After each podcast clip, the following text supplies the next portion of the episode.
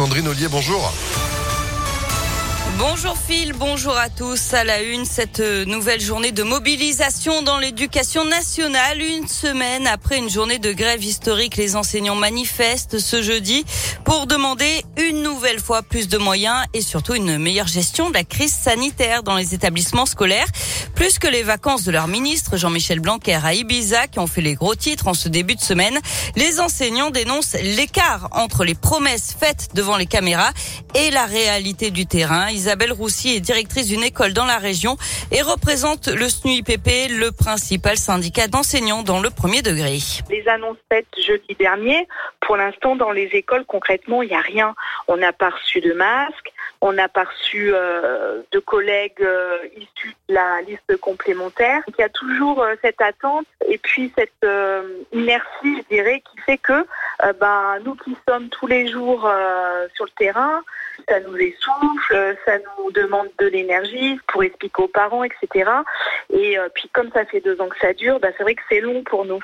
Et à Lyon, un rassemblement est prévu devant le rectorat à 17h ce soir. L'heure du choix, c'est aujourd'hui que débutent les inscriptions sur Parcoursup. Les futurs bacheliers et les personnes en réorientation ont jusqu'au 29 mars pour formuler leurs vœux sur la plateforme pour poursuivre leurs études.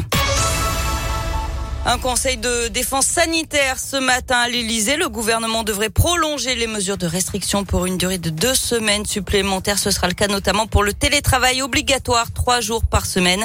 Hier, plus de 436 000 nouveaux cas de Covid ont été détectés en France. C'est un nouveau record. Un Lyonnais jugé aujourd'hui en Iran, Benjamin Brière, est détenu depuis un an et demi. Il est accusé d'espionnage et de propagande contre le régime. Il avait été arrêté en mai 2020 après avoir utilisé un drone dans un parc naturel d'Iran. Selon son avocat, il voulait juste prendre des photos pour son compte Instagram. Il risque la peine de mort. Une belle prise pour les policiers lyonnais dans le cadre de la lutte anti-stupéfiants. Ils ont mis la main sur 70 kilos de résine de cannabis et 8 kilos d'herbe à Vénissieux hier, mais aussi à 15 kilos de résine de cannabis et 50 grammes de cocaïne à Villeurbanne. Attention, la qualité de l'air se dégrade encore une fois. Nouvel épisode de pollution dans le bassin lyonnais et le nord Isère. C'est une alerte jaune pour le moment. Vous êtes invité à réduire votre vitesse sur les routes. Et puis attention, si vous habitez à Villeurbanne, vous risquez désormais une amende de 35 euros si vous ne respectez pas les règles du tri des déchets. C'est expérimenté à partir d'aujourd'hui.